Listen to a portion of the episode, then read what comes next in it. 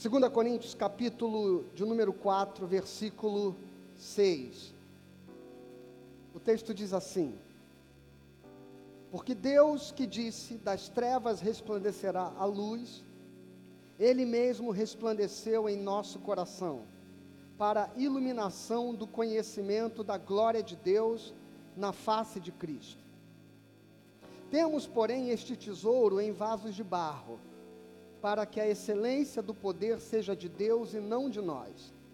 Em tudo somos atribulados, porém não angustiados, perplexos, porém não desanimados, perseguidos, porém não desamparados, abatidos, porém não destruídos, levando sempre no corpo o morrer de Jesus, para que também a sua vida se manifeste em nosso corpo. Porque nós que vivemos somos sempre entregues à morte por causa de Jesus, para que também a vida de Jesus se manifeste em nossa carne mortal. Lá no versículo 16 agora diz assim: Por isso, não desanimamos, pelo contrário, mesmo que o nosso homem exterior se corrompa, contudo o nosso homem interior se renova de dia em dia, porque a nossa leve e momentânea tribulação produz para nós um peso de glória acima de toda comparação, um eterno peso de glória acima de toda comparação. Não atentando nós nas coisas que se veem, mas nas que não se veem, porque as que se veem são temporais, as que se não veem, elas são eternas. E sabemos que se a nossa casa terrestre deste tabernáculo se desfizer, temos da parte de Deus um edifício, casa feita não por mãos, eterna, nos céus. E por isso neste tabernáculo gememos, aspirando por sermos revestidos da nossa habitação celestial. Se todavia formos encontrados vestidos e não nus.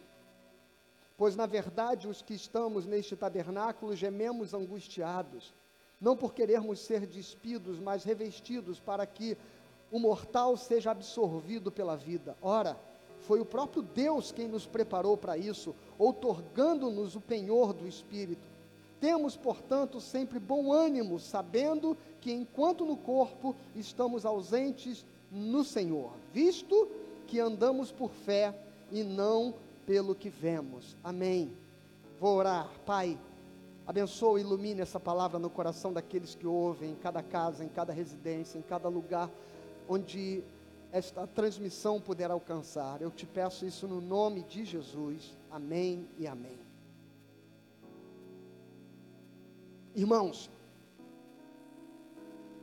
diante do tempo que nós estamos vivendo, esta palavra ela pode vir a abençoar muito o seu coração nesta noite. Eu queria que você pudesse prestar bastante atenção, que você pudesse se concentrar nisso, não se distrair, porque a gente está em casa com o celular, né, e tem um monte de coisa.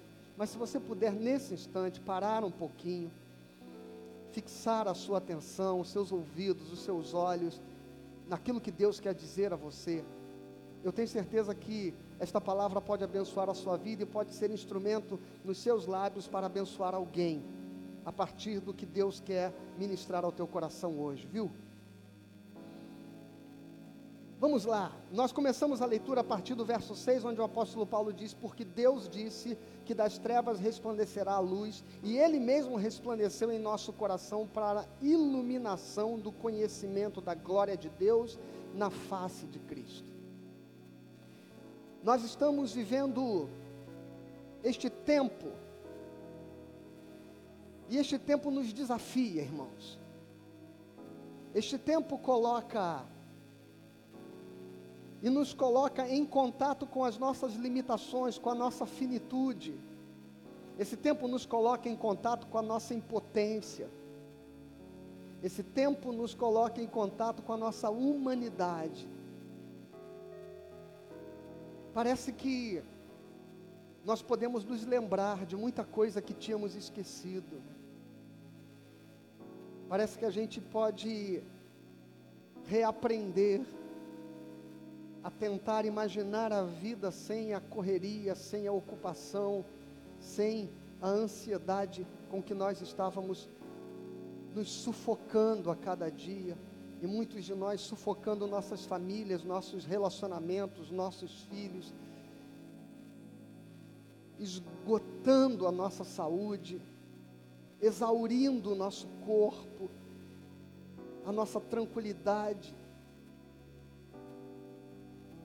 Mas, sobretudo, nós estamos em contato com essas nossas limitações. E esse texto me toca de uma maneira muito profunda, porque ele tem realidades tremendas aqui. O versículo 6 diz: O Deus que das trevas faz resplandecer a luz, que nas trevas faz resplandecer a luz. Esse mesmo Deus fez com que esta glória resplandecesse dentro do nosso coração, iluminando o nosso nossa mente, nossa compreensão, para que nós pudéssemos conhecer a Cristo e através da face de Cristo nós entramos em contato com a glória de Deus. A glória de Deus que manifesta em nossas vidas, nos abençoa. A glória de Deus que manifesta em nossas vidas nos dá uma nova percepção da nossa existência. Eu acho muito bacana quando o apóstolo diz: Temos, porém, este tesouro em vasos de barro. Ou seja, há um poder que, tendo descido dos céus, veio habitar o seu coração, veio habitar os nossos corações. Há um poder que, tendo se revelado a nós, nos iluminou e nos abriu os olhos, de modo que nós passamos a poder acessar categorias grandezas, realidades, verdades, compreensões que a mente natural não poderia se não tivesse sido alcançada pela revelação do Evangelho. Deixa eu pegar uma, uma aguinha aqui para mim, porque minha garganta secou.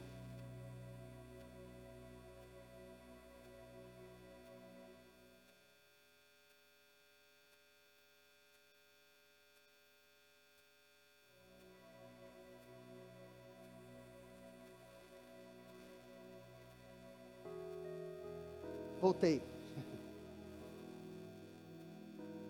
Irmãos, nós temos este tesouro em vasos de barro. Temos o Senhor habitando o coração finito, mortal, limitado, frágil da nossa existência. Temos o eterno, aquele que não cabe nos céus dos céus, fazendo morada em nosso coração. Isso é poderoso demais. Isso é glorioso demais. E o mistério, a glória, a luz, o resplandecer da Sua presença que Deus nos comunicou, que Deus comunicou a nós, veja, Ele muitas vezes pode nos levar a perder a percepção de que toda esta glória e todo este poder se origina nele e não em nós. E talvez você diga, pastor, não estou entendendo onde isso quer chegar. Você vai entender, meu irmão e minha irmã. Temos, porém, este tesouro em vasos de barro, para que a excelência do poder seja de Deus e não de nós. O que o apóstolo Paulo está querendo nos lembrar é que apesar de você aí, servo do Senhor, ser uma pessoa, um homem, uma mulher cheio de fé, apesar de você ser cheio do Espírito Santo, apesar de você estar cheio da unção, certamente eu estou sendo ouvido aqui por pentecostais e você vai entender esta linguagem, apesar de você estar aí no manto, meu irmão, apesar de você estar aí no fogo puro, apesar de você estar aí, cheio da presença do Senhor, no azeite, né? O varão é varoa, cheio do poder. Apesar de você ter a, a, convicção absoluta da presença e da habitação do Espírito Santo no teu coração, e apesar de você saber que você é habitado por um, por um Deus poderoso, eu lembro que quando eu era mais novo a gente cantava uma canção que dizia: dentro de mim habita o poder dos poderes. O poder dos poderes habita o seu coração. Mas Paulo ele vem nos lembrar e ele vem dizer: "Oi, Temos, porém, este tesouro em vaso de barro. Talvez você esteja vivendo momentos da sua vida que você não compreenda. Talvez exista muita gente nesse momento, no ambiente religioso, no ambiente cristão, sendo induzido a acreditar que por conta da sua fé, que por conta da sua crença em Deus, que por conta do revestimento de unção, de poder do alto que ele tem sobre a sua vida, que por conta de ser selado pelo Espírito Santo, conforme nós, os reformados, compreendemos a presença santa, viva e poderosa do Espírito agindo na nossa vida, quando fomos selados, batizados nele, justificados e vivificados em Jesus. A despeito disso tudo, você precisa entender que você é barro.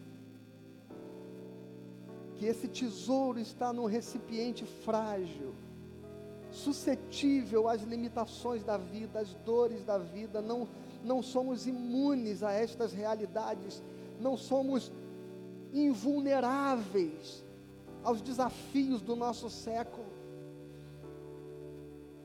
Não estamos debaixo de uma redoma, ao contrário, Jesus diz que nós teríamos aflições, e Ele diz que o sol nasce sobre os bons e os maus, e a chuva cai sobre os justos e os injustos.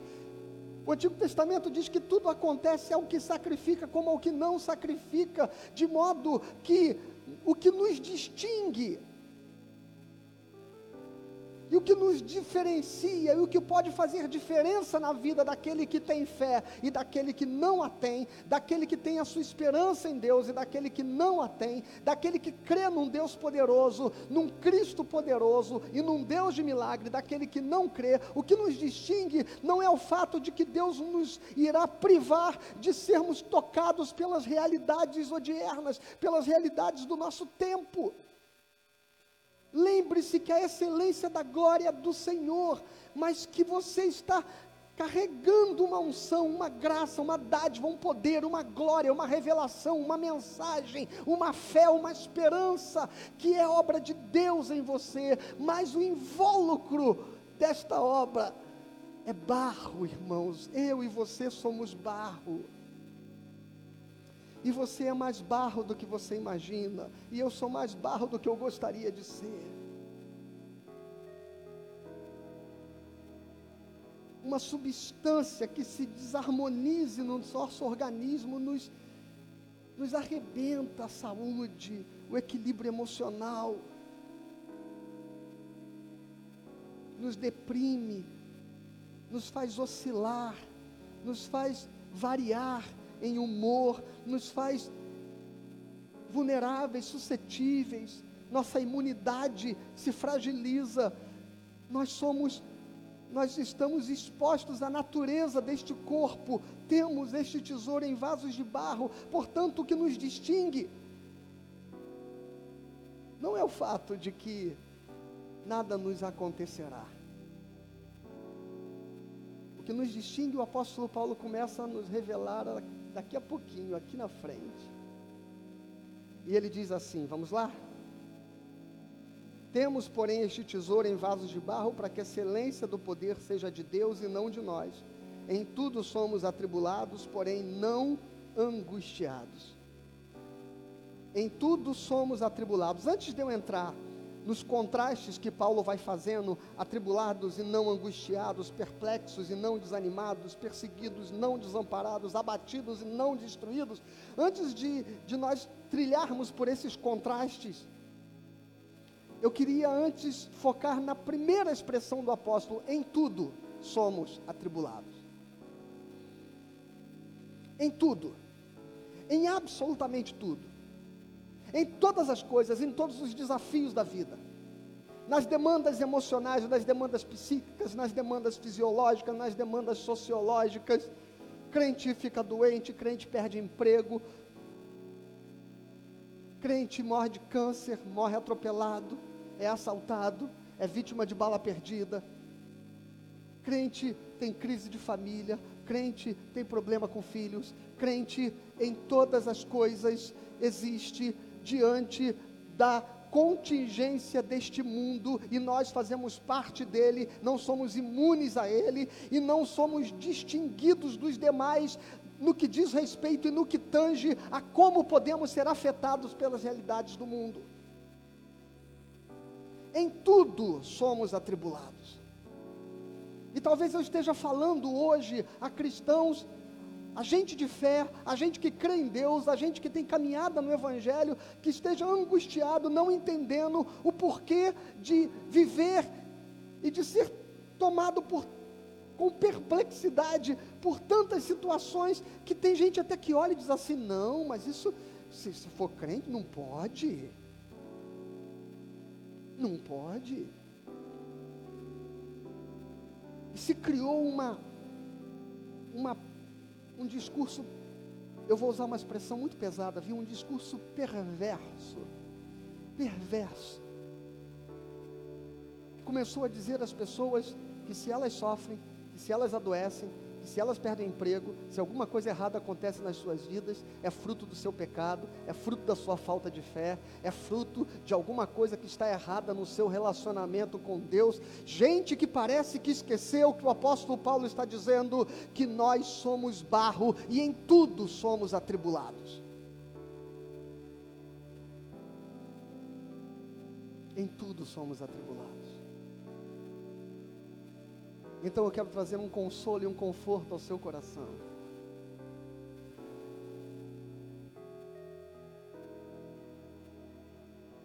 Que o que você está vivendo, está passando neste momento, seus medos, suas angústias, sua ansiedade, sua depressão, sua síndrome de pânico, tratamento oncológico que você está fazendo, o diagnóstico que você recebeu o diagnóstico que você está ansioso por receber, a preocupação que você está vivendo neste momento, o medo, a insegurança que você está vivendo quanto ao seu emprego, as dúvidas e todas as perturbações que estão tomando o seu coração em relação ao seu negócio, ao seu pequeno negócio, à sua empresa, ao seu empreendimento. Pessoas que neste momento estão angustiadas sobre como vão sustentar suas casas, pagar as suas contas, pessoas que não sabem em que acreditar, em que ouvir. Você talvez esteja tomado de perturbação na sua alma,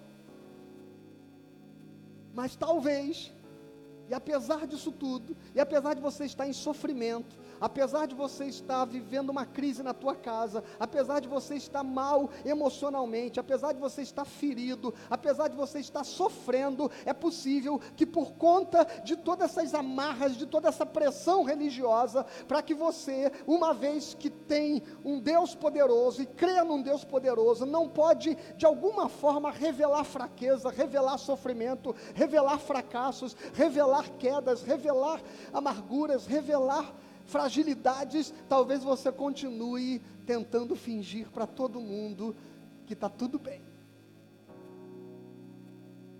Eu queria convidar você nesse momento, já que você está aí, pertinho da sua família, na clausura da sua casa e do seu lar, talvez essa seja a hora de você entender, meu irmão e minha irmã, que você é barro, que você não tem que ser uma fortaleza, que você não precisa ser invulnerável, que a sua fé, ela não precisa ser um instrumento de você tentar abstrair, alienar dos problemas reais que você está vivendo. Deus não deseja que você finja que não os tem. Deus não deseja que você esconda e omita para que as pessoas não, não fiquem surpresas como pode alguém com tamanha fé, alguém que é um crente tão fervoroso, alguém que é pastor, alguém que é um líder, alguém que, que é usado por Deus de forma tão poderosa, como pode ele mesmo estar passando por isso? Não finja que você é uma fortaleza de pedra, porque eu e você somos barros. Eu sei para onde este caminho pode nos levar.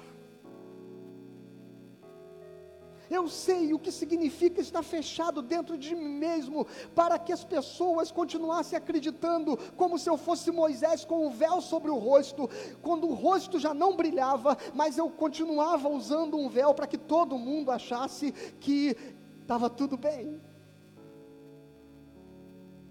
E eu sei que isso só produz mais sofrimento, mais dor, mais tristeza e pior, nos deixa sozinhos, isolados, impossibilita que sejamos ajudados e alcançados pelo cuidado que Deus quer exercer sobre a nossa vida, só que não será dado por um anjo, só que não virá dos céus, será a mão e a ação de Deus ao nosso redor, mas isso só será possível se a gente puder olhar para o lado, você olhar para o seu marido, olhar para sua esposa, olhar para os seus filhos, olhar para os seus pais, olhar para quem quer que seja e admitir que você não está bem, que você é frágil, que você está sofrendo, que você está com medo, que você não é uma fortaleza e que neste momento seu coração está absolutamente inseguro, em tudo somos atribulados, porque apesar de toda a fé que temos e de toda a esperança nele, nós somos barro.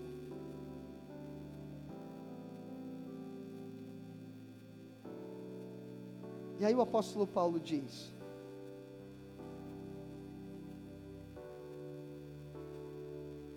a resposta que talvez você esteja a pergunta que talvez você esteja fazendo agora. Então, qual é a diferença, pastor, entre eu ser cristão, eu crer em Jesus, eu confiar em Deus, daqueles que não têm fé? Se tudo acontece comigo igualmente como acontece com todos, se a minha fé não se torna um escudo para as adversidades, qual é a diferença então? Aqui está a diferença. Vamos lá? Verso 8: Em tudo somos atribulados, porém não angustiados. A diferença, irmãos, a diferença não está do modo como nós somos atingidos pelas adversidades, pela tribulação de fora para dentro. A nossa fé não faz diferença na nossa vida neste viés das tribulações, mas ela faz diferença na nossa vida em como nós respondemos, em como a estrutura do nosso ser, habitada pelo poder, pela presença de Deus, pela esperança de Cristo Jesus, pela, pela compreensão da glória de Deus, do mistério, da promessa e da eternidade que Ele colocou no nosso coração. A diferença é como nós lidamos com esta realidade é como nós respondemos a ela. O que muda quando nós nos tornamos cristãos não é em como o mundo nos atinge, mas é um modo como nós estamos preparados para resistir em fé e esperança os desafios e as tribulações que Deus coloca diante de nós. em tudo atribulados, porém não angustiados. A palavra angustiado aqui no texto grego original significa estar num lugar estreito, num lugar apertado, estar oprimido, estar vivendo sobre amarras, estar vivendo impotente diante das circunstâncias. E aqui começa a operar a diferença de você crer que há um Deus que está conduzindo a sua vida. É quando você não permite que a condição que o seu corpo de barro impõe a você, ela possa prevalecer sobre a fé e esperança que você tem em Deus. Eu gosto muito quando o salmista Davi, ele diz assim: Por que te abates, ó minha alma? Por que te desespera dentro de mim? Espera em Deus, pois ainda o louvarei. Nós estamos vendo um homem que dentro do seu coração a sua esperança está intacta, a sua fé está intacta, a sua confiança em Deus não sofreu abalos, mas o seu corpo, a sua mente, as suas emoções estão em frangalhos, ele está em depressão. Ele diz: Eu não sei por que, que eu estou chorando, eu não sei por que, que eu estou triste. O salmista parece ter um problema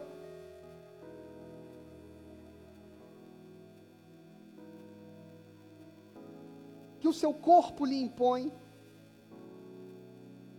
E ele está em oração, dizendo a si mesmo: com a fé que o habita, com a esperança que o habita, por que te abates dentro de mim, ó minha alma? Espera em Deus.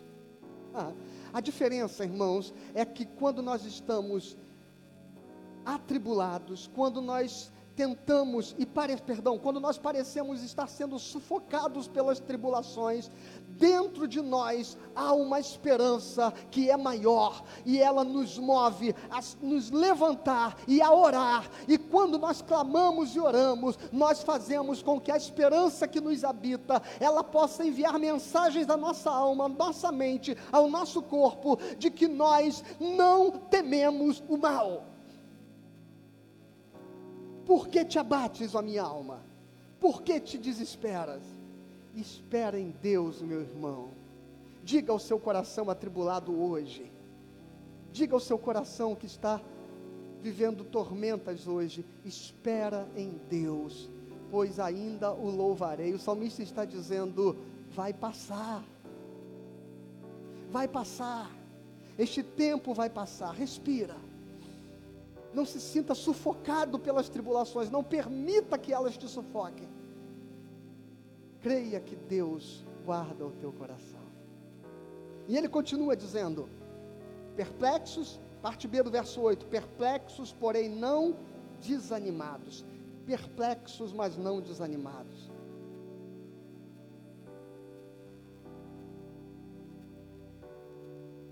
Às vezes nós ficamos perplexos nós estamos vivendo tempos de perplexidade. E a, e a ânsia com que as pessoas, especialmente as religiosas, e as crentes, elas querem respostas, elas querem entender o porquê, elas querem que, que, que a gente mostre na Bíblia a, a, razão e a causa destas coisas todas estarem acontecendo. Quando eu vejo esse desespero, esta angústia, esta necessidade de respostas, eu vejo que há um povo perplexo ainda que crente. Nós estamos vivendo um momento de perplexidade, como talvez você já tenha vivido e viva muitos na sua vida. Quem passa incólume por uma perda traumática na sua família? Quem, quem neste momento não sente o baque, não acusa o golpe de ser demitido? Como pessoas no meu círculo de relacionamento estão sendo? Quem? Quem não acusa o golpe de receber um diagnóstico terminal? Quem não acusa o golpe de ver um filho se perdendo? Quem não é tomado de perplexidade diante de determinadas circunstâncias da vida? Quem não é tomado de perplexidade quando é vítima de violência na cidade, de violência urbana, de violência doméstica? Quem não é tomado de perplexidade?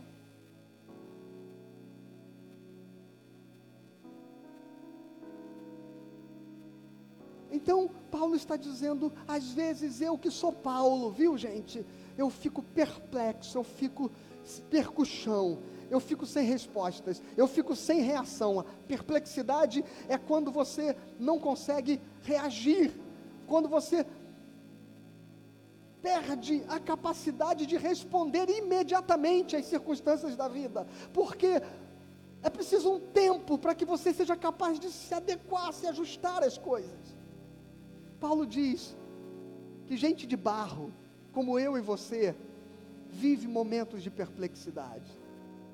Não se assuste com isso. Não fique questionando a sua fé e não permita que alguém questione a sua fé. Porque a perplexidade é inerente à natureza humana diante das perturbações, surpresas e visitas traumáticas da existência. Mas Paulo diz assim: perplexos, porém não desanimados. Oh, aleluia.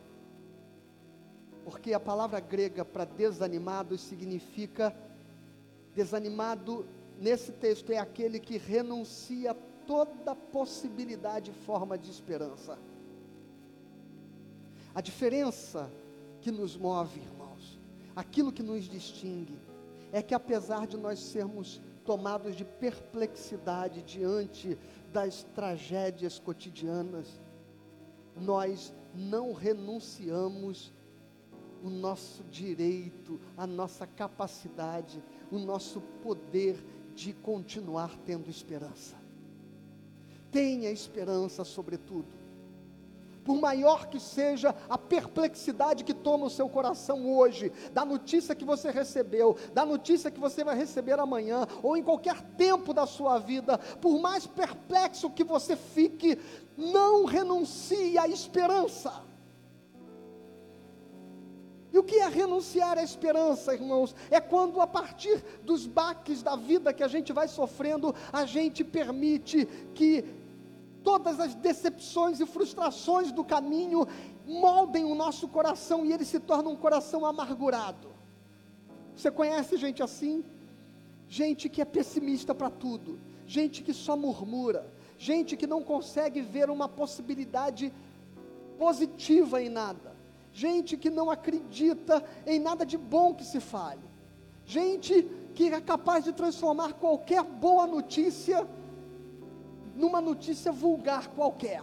Gente que é capaz de vir com, com uma tragédia, mesmo quando todos celebram, e ele quer continuar exalando a tristeza, exalando a amargura, exalando reclamação, exalando murmuração, gente que se fechou ao amor, gente que parou de viver, gente que não tem mais perspectiva, gente que se isolou na sua vida e não quer mais se dar o direito de sorrir, de amar outra vez, de se decepcionar de novo, porque a vida é feita de perplexidades, mas sobretudo de esperança. A gente não desanima.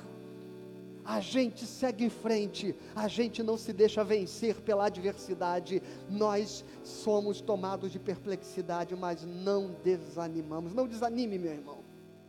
Muda, muda em nome de Jesus a atitude que você tem tido diante da sua vida.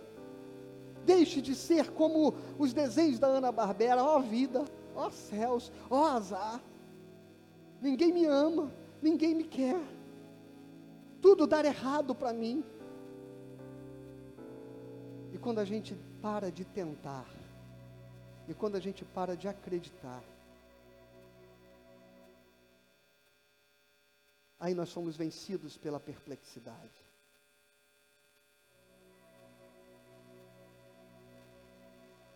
Vamos lá, no verso 9. Perseguidos, porém não desamparados. Talvez você não sofra perseguição direta de alguém. Talvez isso não seja tão comum para a maioria das pessoas. Mas talvez você diga assim: ah, pastor, uma, uma coisa que dá errado, outra coisa ali que dá errado, um problema aqui, outro acolá, a gente vai segurando, mas, pastor, são circunstâncias recorrentes, são situações que se repetem, são problemas que voltam, são situações que, que parecem que todo ano elas aparecem de novo, e eu já estou há 10 anos, há 15 anos, há 5 anos, lutando com este mesmo problema, perseguidos. Perseguido pelo ciclo de coisas que não te abandonam, não te deixam. E talvez você diga: "Ah, pastor, aí é pesado demais". E aí Paulo diz: "Meu irmão, perseguidos, mas não desamparados". Porque a tendência que a gente tem é começar a acreditar que dá certo para todo mundo, mas não para nós. Que Deus ajuda todo mundo, menos você que Deus ouve as orações de todos, menos a sua, mas Paulo nos lembra: perseguidos, mas não desamparados. Não desamparados. Deus nunca te abandonou. E se são 10 anos, se são 5 anos, se são 15 anos, eu gostaria que você parasse para olhar a sua história e você vai perceber que neste tempo todo o Senhor tem cuidado de você, e é por isso que você chegou a essa hora da vida. E é por isso que você hoje está ouvindo este sermão, porque Deus tem conduzido você, guardado você e hoje quer abençoar a sua vida com uma palavra de esperança. Porque, ainda que sejamos perseguidos pelas circunstâncias, nós não estamos sozinhos. Desamparo é abandono. Deus jamais deixou e jamais deixará de estar ao seu lado, no momento da angústia, no momento da dor, no momento da tribulação, no momento da dificuldade. Mas talvez o problema é que a gente acredite ou queira um Deus que impede a luta, que impede a tribulação, que impede a dificuldade, que livra da adversidade, quando na verdade Ele está presente a todo momento, dizendo: Você não está e não estará sozinho. E em todos esses momentos difíceis da sua vida foram oportunidades de da bondade de Deus se manifestar a você, de gente de Deus ser enviado para suportar você, sustentar você e cuidar de você. Lembra disso? Porque talvez se você parar você vai lembrar que Deus tem cuidado de você, da tua família e da tua casa. E Paulo então conclui esta parte dizendo: abatidos mas não destruídos. A palavra batido aqui do grego, irmão, significa prostrado, caído. E essa é uma novidade que eu queria dizer para muita gente crente nesta noite. Você que tem fé, você que é o crentão, cheio de Deus, cheio do Espírito Santo no seu coração. Nós caímos, nós fracassamos muitas vezes nós perdemos muitas batalhas na vida. Nós levamos umas pernadas da vida que às vezes machucam e machucam muito. A gente sofre e tem determinados momentos que as pessoas nos olham e nós estamos prostrados. E tem gente que diz: "Ô, oh, levanta, que é isso?" Diga para esta pessoa: calma, meu irmão. Sou barro. Eu sou barro. Mas o legal, o bacana disso tudo, é que, lembra, Paulo disse: perplexo, uma condição emocional de perturbação diante do mal mas não desanimado, mas ao mesmo tempo tomado de esperança e certeza de que tudo vai melhorar. E agora, prostrado, agora já não é mais o sentimento, agora é basicamente estar efetivamente no chão. E Paulo diz, mas não destruído não estar destruído. Destruído aqui é se tornar inerte, inútil, apático, sem capacidade de reagir. Ter sido definitivamente vencido por uma circunstância, e é aqui que a coisa muda. Para você que crê, para você que tem fé, tem esperança e é habitado pelo Deus eterno. É aqui que a coisa muda, porque nós caímos, nós sofremos derrotas, nós tropeçamos, nós levamos algumas pernadas da vida que nos deixam perplexos e que nos jogam no chão. Mas uma coisa eu queria dizer à história, e a história sabe bem disso: o povo de Deus sempre se levanta e sempre se levanta com força, esperança e confiança, e mais do que isso, toda vez que nós enfrentamos adversidades, o poder de Deus se aperfeiçoa nas nossas fraquezas. Aleluia. Aleluia. E aí nós vamos para o ambiente final deste texto. O apóstolo Paulo diz assim no verso 16: Por isso não desanimamos. Pelo contrário, mesmo que o nosso homem exterior se corrompa, o nosso homem interior se renova dia em dia porque a nossa leve e momentânea tribulação produz para nós eterno peso de glória acima de toda comparação. Percebe? Você está vendo o que o, que o Espírito Santo está querendo dizer ao seu coração? Nós não desanimamos. Sabe por que nós não desanimamos? Porque as dores que nós sofremos neste corpo, elas só têm e só operam em nós uma coisa: elas fazem com que o nosso homem interior, que a nossa fé, que a nossa confiança, que a nossa esperança, que a nossa fortaleza em Deus, ela se torne cada vez mais resistente mais tenaz, mais resiliente. E é para isso que as adversidades deste tempo servem nas nossas vidas não para nos derrotar, não para nos deixar prostrados, não para nos deixar derrotados, mas para que, ainda que o nosso homem exterior se deteriore, ainda que as circunstâncias se deteriorem, no meu coração há um renovo de vida que pulsa todos os dias, porque o Espírito Santo de Deus, ele é o penhor de uma promessa que Deus fez para mim. Olha o que diz o verso 5 do capítulo 5. Ora, foi o próprio Deus quem nos preparou para isso, otorgando-nos o penhor do Espírito Santo. Você lembra de Abraão? Um homem que recebeu grandes promessas. Mas Abraão nunca acreditou que a sua realização se daria neste mundo. Viveu em tendas, não construiu casas, não construiu fortalezas, não se fixou em lugar algum viveu, diz a Bíblia, como um peregrino, sabe por quê? Porque o seu coração sabia que ele não encontraria plenitude neste tempo, mas que a sua esperança estava em algo muito maior que o Espírito Santo fazia pulsar no seu coração. A Bíblia diz que Abraão, vendo as promessas, saudou-as de longe. De longe ele saudou as promessas e ele disse: É para lá que eu vou. As circunstâncias são passageiras, tudo isso vai passar. Este corpo que sofre vai passar. Esta morte que me toca vai passar. Este momento difícil financeiro que você está vivendo vai passar. Uma vida inteira de sofrimento vai passar também. Mas na eternidade, na glória, no porvir, no futuro, ali está a tua felicidade, a tua alegria. Ali está a esperança que pulsa no teu coração. E por isso que a gente caminha, como Paulo diz aqui, ansioso para que este dia chegue, para que esta redenção se manifeste a nós, porque esta leve e momentânea tribulação que nós estamos passando nestes dias produzirá em nós um peso eterno de glória incomparável.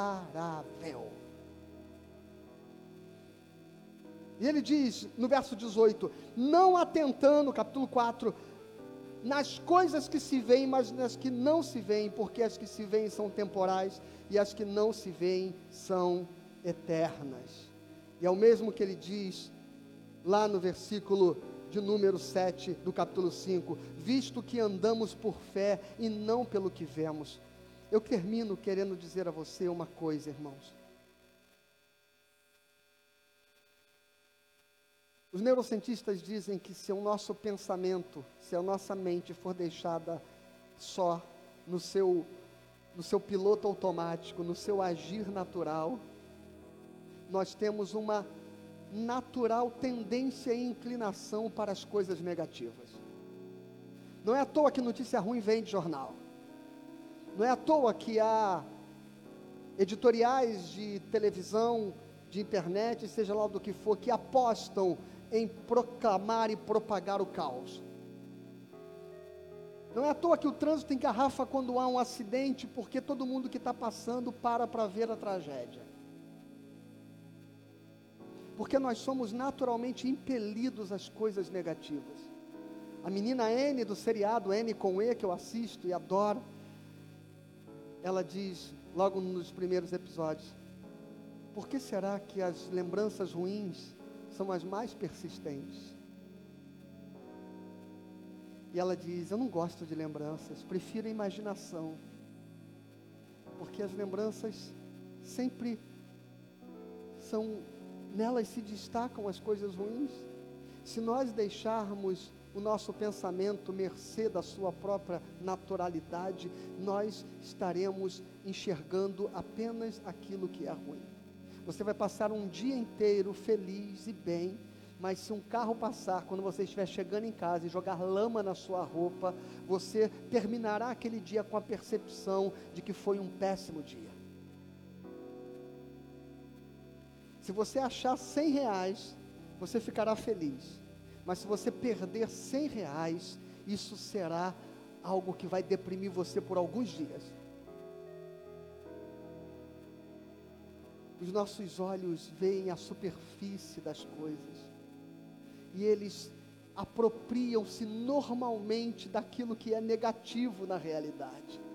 O que você vê quando olha o mundo? O que você vê quando olha o Rio de Janeiro? O que você vê quando olha este tempo difícil que estamos vivendo? Ah, talvez você veja as disputas ideológicas, as celeumas religiosas, talvez você veja a, a, todos os conflitos urbanos que estão sendo gerados. Talvez seja isso que você veja, o que eu vejo. Eu vejo solidariedade.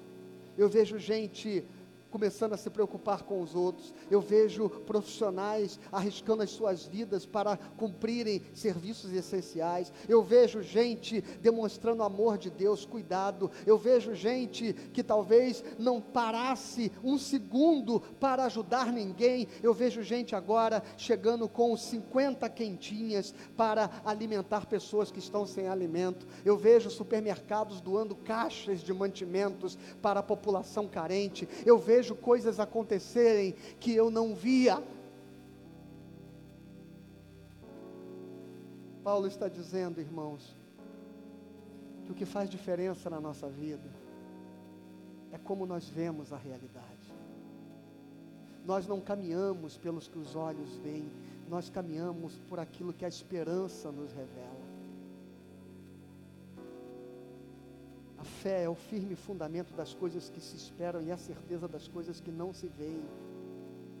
Mas tem gente que acha que isso é ficar fazendo declarações mágicas de que coisas vão aparecer magicamente na sua vida, dinheiro na conta bancária, é, é, é, uma cura milagrosa. Deus faz milagres, mas não é disso que a Bíblia está falando quando ela fala de fé. A Bíblia está dizendo que a fé é a capacidade que Deus quer dar a você, de você não pautar a sua vida nas circunstâncias imediatas, mas tentar enxergar com os olhos da esperança que Deus tem algo poderoso, abençoador para você, sua casa e a sua família, e Ele o fará, porque Ele é fiel. Deus abençoe você, meu irmão. Que você, mesmo atribulado, não se sinta angustiado. Que você, mesmo perplexo, não se desanime. Que você, mesmo perseguido, não se sinta sozinho, abandonado. Que você, mesmo abatido e prostrado, não se comporte como se estivesse vencido. Tenha esperança. Deus vai abençoar a tua vida. Em nome de Jesus. Amém. Amém. Vamos orar. Pai, eu te peço que o Senhor nos abençoe, nos guie, nos conduza. Seja conosco, seja com teu povo, seja com a tua igreja, seja com aqueles que nos ouvem, seja com aqueles que perderam a fé, seja com aqueles que perderam a esperança, seja com aqueles que estão neste momento se sentindo desamparados, mas que um telefonema, uma mensagem de WhatsApp, um e-mail a Deus querido, uma ajuda, uma mão estendida possa fazer com que esta pessoa comece a perceber os, os, os sinais da tua presença, Deus. As gotículas da tua graça que se derramam sobre o mundo, Deus. Em nome de Jesus. Amém e amém. Aleluia. Aleluia.